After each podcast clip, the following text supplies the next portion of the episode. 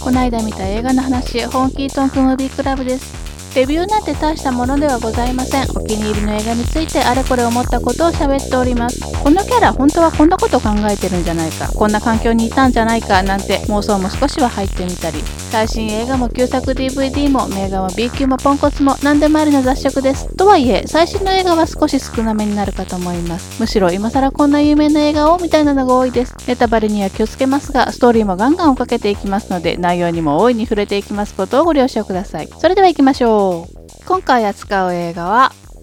バッドジーニアス危険な天才たち。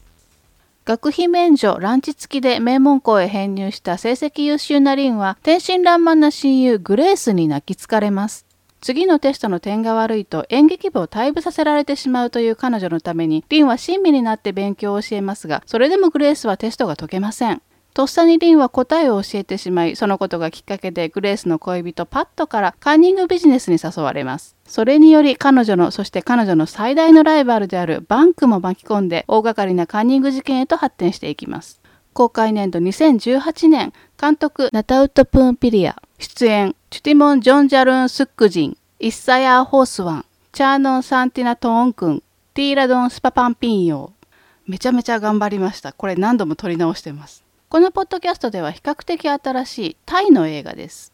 はい。中国で実際に起こったカンニング事件をベースにした青春映画です。世界16カ国以上で公開されて驚異的なヒットとなりました。だけど、ただの青春映画ではなくて、どちらかといえばケイパーもの、オーシャンズシリーズのようなチームで犯罪を成功させるというものにカテゴライズされるんじゃないかと思います。このケイパーもののケイパーっていうのはもともとジャンプとか悪ふざけとかの意味の言葉らしいんですけれどもこれがスラングで犯罪っていう意味もあるらしいんですね。でそこからケイパーものと呼ばれるジャンルができたそうです。まあ、先にも言ったオーシャンズシリーズとか最近ではあのグランドイリュージョンとか、えー、と古くではスティングとかもそうでしょうねでもっと言えばルパン三世とかもそうなんじゃないですかねあのオーシャンズとかでいうところの警察にバレずに狙った獲物をチームで協力して強奪するあの人からこの人へ引き渡してこの人がこっちに持ってきてみたいなみんなでこう強奪するああいうのが見せ場の映画ですよね。でこのバッドジーニアスもそういう見せ場が合計で3回あります。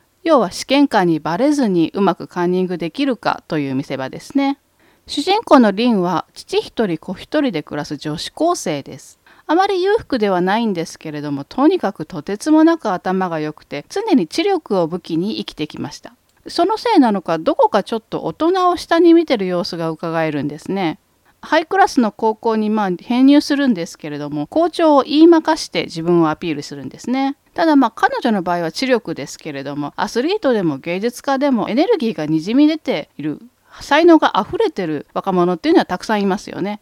でそういう悪く言えばおごりなんですけれどもよく言えば大使あのクラーク博士が少年に抱けって言ってるやつですよねあれが早い話人生これからの若者は有り余ってるっていう隠しきれてないっていうだけなので私はそんな嫌いではないんですよね。ただリンはその外にダダ漏れしてる向上心みたいなのが自分でまだうまくコントロールできてないんですよね。でもっと言えばあ本人はうまくコントロールできてると思ってるんだろうなっていうのが丸見えなんですよ。そういうところがまあ若さゆえの痛さなのかもしれませんね。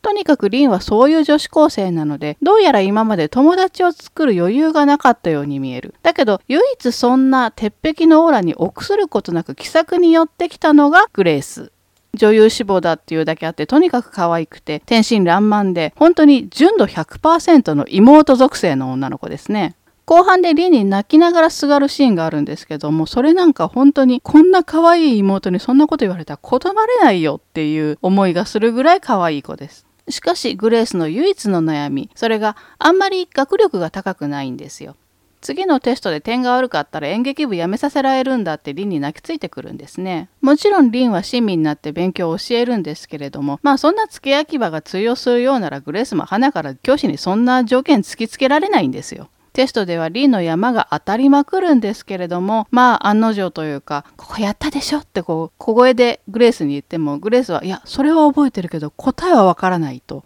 こう言われてしまうと、リン的にはどうしようもないですよね。で面白いのはグレースは困ってるんだって言ってこう泣きついてきながらもどっかやっぱり状況がピンときてない様子なんですよ。どうしても部を辞めたくないって言ってる割にはそういうスタンスだった割にはあっさり「ああもう分かんないもうダメ」ってこう早々に諦めモードに入るんですね。一方リンの方はまあぶっちゃけグレースが部を辞めさせられようがどうしようが関係ないはずなんですけれどもまだなんかできるまだ手があるはずってこう絶対諦めないんですね。で結局とっさにリンはグレースに答えを教えてしまってその場は切り抜けるんですけれどもそのことをグレースの彼氏パットが知ってしまったことから思わぬ方向へと事態が進みます。パットは金持ちのボンボンでいわゆるモテるものですね。ここで言うモテるというのは異性にモテるのではなくてそのものズバリ財力ですね。学校にもスポーツカーで颯爽と現れるんですけれどもここの部分がですねあのタイの制服だからそういうもんなんだろうと思うんですけどあのレイバンみたいなサングラスかけてスポーツカー乗ってズボンが半ズボンっていうのが結構個人的にはツボでしたね。で実はパットもグレースと同じぐらい学力が低いんですけれどもグレースと状況が異なるのは自身にとって絶対的な存在である親の期待を一身に背負ってるということです。どうしても高い学歴を手に入れなければいけないバックグラウンドがあるわけです。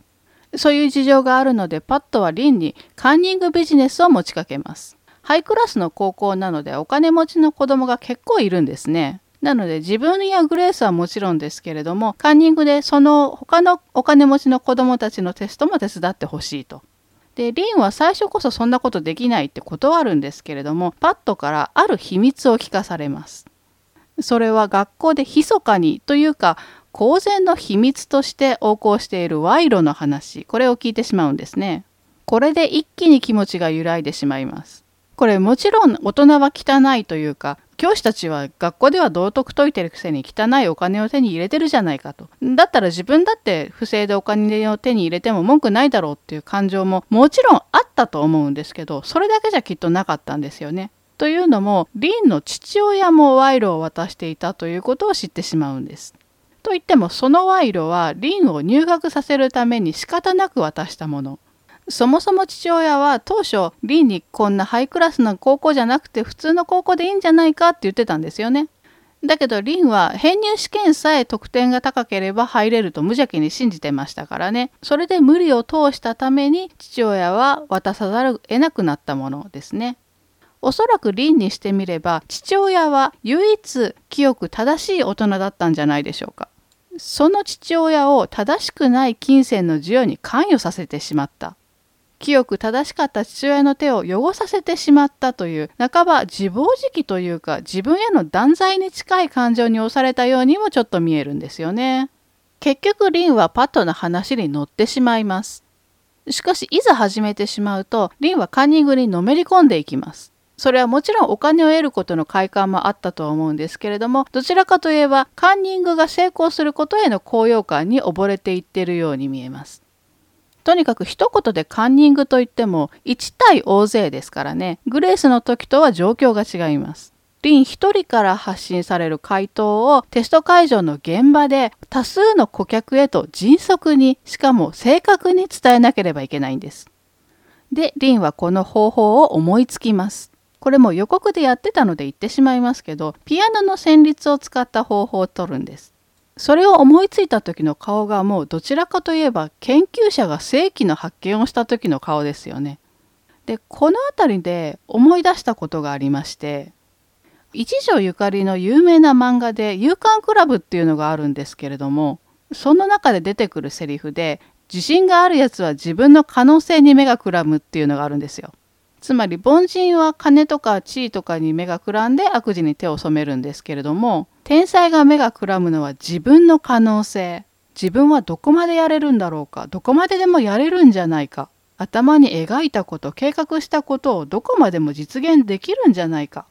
自分の知力と発想力さえあれば世界なんて簡単に出し抜けるんじゃないか。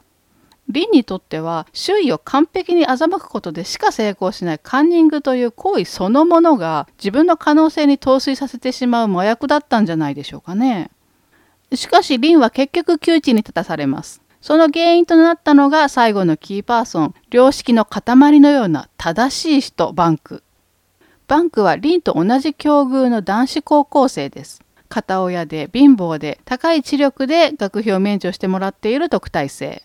リンたちの高校には学費免除で海外の大学に行けるっていう特待生選考があるんですね。で、これ1人しか行けないで、1枠しかないんです。これをリンとバンクが争っている。もう孫うことなきライバルです。ただ、ここでリンたちに関わってしまったことで、バンクもまた大きな渦に飲み込まれてしまいます。おそらく劇中最も運命の歯車を狂わされてしまうことになるのがバンクじゃないでしょうかね。もう何はなくともとにかくかわいそう。バンク前世でどんな悪いことしたのっていうぐらいの不遇さです。で、とにかく紆余曲折ありまして、それぞれがそれぞれの目的のためにある大きな試験に挑みます。それは大学統一入試 STIC。世界各国で行われるって言ってるんですけど、まあ架空なものですけどね。これ本当にはないですからね。持たざる天才リンとバンクの回答を持てる者パッドとグレースその他の顧客たちがカンニングで乗り切ろうとするんですけれども果たして成功するのかどうかというお話です。ただ学びたいと願っただけの天才たちがその願いのために願いのためだけに不正に手を染めるわけです。自分の力で解いた回答を他人と共有するたったそれだけのことなんですけれどもその瞬間から人生に大きな引っかき傷が出来上がってしまってその傷と向き合わなくてはならなくなる。とはいえ国の宝とも言うべき若く優秀な人材がただ学ぶ金がないというだけで潰されていくのがじゃあ果たして正しい選択なのかというところもあります。リンたちは確かに正しくはないんですけれども間違いなく優れた才能を持ってる若者たちなのです。ただそれを生かすことができる環境が結局金次第っていう悲しい現実もあったりするんですね。でさらに言えば学力だけがじゃあ価値の物差しなのかっていう問題もあるわけですよ。ビジネスを持ちかけてきたパッドは学力こそ低いかもしれませんけれども別の才能を思いっきり開花させてるんですね。それが何かというと、プレゼン能力。もうスティーブ・ジョブズ並みのプレゼンで他の金持ちのボンボンたちをビジネスの客としてどんどん取り入れていくわけですよ。学力がなかったとしても人を引きつけて自分の話に耳を傾けさせる魅力的だと思わせるこれがどれほど大きな才能であるかっていうことに周囲は何で気づかないのかとおそらく彼の両親も息子がこれほど素晴らしい才能を持ってることを知らないんですね。で、ちなみにこのプレゼンのシーンは俳優さんのアドリブだそうです。で、この作品、俳優さんはもうほとんど新人さんで、演技経験もほとんどない方らしいんですね。でもそれでこれだけのことができるっていうのはやっぱりもう可能性を感じますよね。で、ちょっと監督のお話をさせていただきたいと思います。監督のナタウタ・プーンピリア。これ、ググってみたらわかると思うんですけど、俳優でも全く問題ないレベルのイケメンさんなんですよ。CM とかミュージックビデオの畑の出身らしいんですけど、あ、なんか確かにわかるっていう感じですね。なんかあの映画のスピード感とか音楽の使い方とかシャキシャキっとした感じが、あ、なんかそっちの畑だったんだろうなっていうのがわかる感じですね。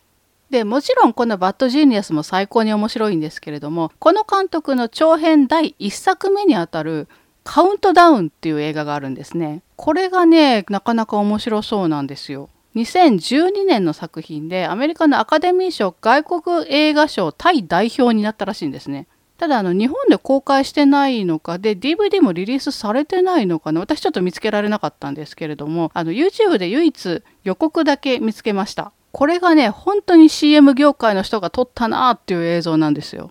これストーリーがニューヨークに暮らしてるタイ人の若者3人ルームメイトの金持ちのボンボン大学生ジャックとその彼女の B で友達女友達のパム。この監督このフォーメーション好きだな、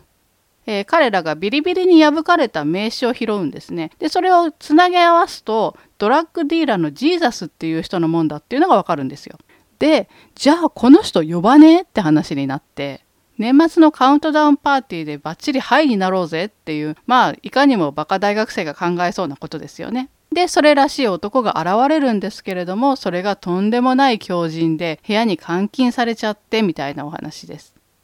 これがね、ショッキングな映像も結構散りばめられてるんですけど、なかなか面白そうでした。で、今回このタイ映画っていうあまり馴染みがないかもしれないジャンルなんですけれども、実はタイ映画って面白いのいっぱいあるよっていうのを私実はそんなに詳しくないんですけれども私が知ってる範囲で紹介していこうと思います。ちょっと古いかもしれませんけどタイ映画と言われてまあ真っ先に出てくるのがトニー・ジャーのマッハ。もうガチガチのアクション映画ですよね。もうスタント一切なしの体当たりアクション体当たり格闘技体当たりビルカララッカーってやつですよ。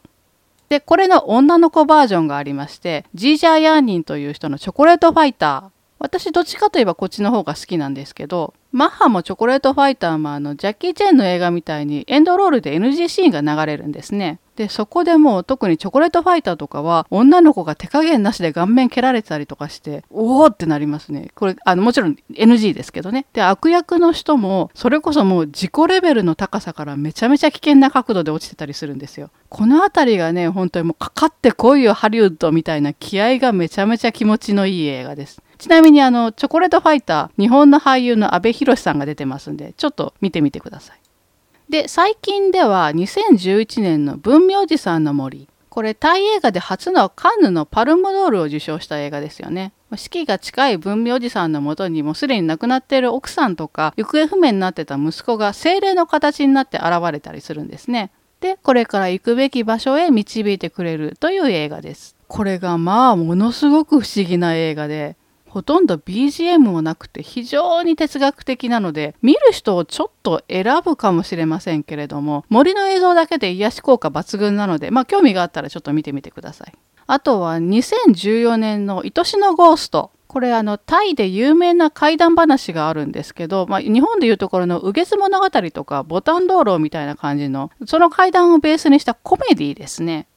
ある男が戦地から愛する妻の元へ戻るんですけども村の人から「お前の妻はすでに死んでてあれ幽霊だよ」って言われるんですね。戦地から戦友4人も一緒に連れて帰ってきてるんですけどみんなでこうドタバタしてるうちに「あれ幽霊なの？って嫁の方？実は夫の方なんじゃないの?」みたいな疑問が浮かんできたりもするんですね。この映画がオフビートなギャグも満載で結構面白くて私好きでしたね。あの個人的に一番笑えたのは声優も合わせて俳優陣が無駄に全員イケメンってとこね。それ揃えたのっていうぐらいこう無駄な感じがしてすごい面白かったですね。あと変な髪型してる人が何人かいるんですけどタイってこういう感じなのかなと思ってスルーして見てたら劇中で「お前聞きたかったんだけどなんでそんな変な頭してんの?」ってこう聞いてたりするんですよ。あやっぱり変な頭だったんだっていう。あと実はタイ映画ってホラー映画のクオリティがめちゃくちゃ高いんですよ。ちょっと探すだけで本当にたくさんヒットすると思います。おすすめは、これだいぶ昔になるんですけど、2004年の心霊写真っていう映画。現代がシャッターっていうんですけど、これがタイですごく当時売れたホラー映画です。まあ、お話としては昔からよくある心霊ものであのある写真家が夜中にひき逃げをしてしまうんですけどその日からこう写真撮るたび撮るたびにこうその引いた女性が映るっていう日本でもまあそれほど珍しくないタイプのホラーではあるんですけどタイ独特のこの湿度みたいなものが感じられてちょっと味わいの違う怖さでしたね。で個人的にお怖っと思ったのが体重測ると人間2人分だったっていうシーンがあってこれがおおって思いましたね。それからこれもちょっと少し前の映画なんですけど2001年の「アタックナンバーハーフ」あのお姉ばっかりのバレーボールチームが偏見とか差別に負けずに国体目指すっていうスポコンものですね。これはもう頑張れベアーズ系というかあのポンコツ寄せ集めチームが努力して勝ち進んでいくっていうやつ。もうこの手のものはもう理屈抜きに笑えて泣けて嫌なやつ叩きのめしてスカッとしましょうっていう映画ですよね。あのパート3ぐらいまであったと思います。パート3が2016年だったかな。はい、それ以外にもいい映画たくさんあります。それでもあのタイ映画って何見ればいいっていう人はもしかしたら少なくないかもしれません。あのそんな人にとってはあの今回のバッドジーニアスは非常にいい入り口になる映画だと思います。公開当時本当に映画ファンの間ではもうすごい評価が高くて大騒ぎになった映画です。私もこういうケイパーものの映画はタイ映画ではあんまり見たことなくて初めて予告で見た時から本当に一目惚れをして映画本編見た時も本当にアッパー食らったみたいにやられたっていう気分になりましたね。でもう上から目線と言われるかもしれませんけど映画ってまだまだ大丈夫なんだって思いました。才能ってまだまだ世界中からたくさん発掘されるんだ映画ってまだまだいけるじゃんってすごく嬉しくなった映画でしたね。なんだったら見終わってからちょっと涙ぐむぐらいな感動を覚えましたね。はい、というわけで今回はタイの知的エンターテインメント映画バッドジーニアス危険な天才たちを扱ってみました。興味があればぜひ見てみてください。それではそろそろ終わりにしたいと思います。最後まで聴いていただいてありがとうございました。映画をたくさん見て豊かな人生を送りましょう。それではまた次回会いましょう。はじめはなでした。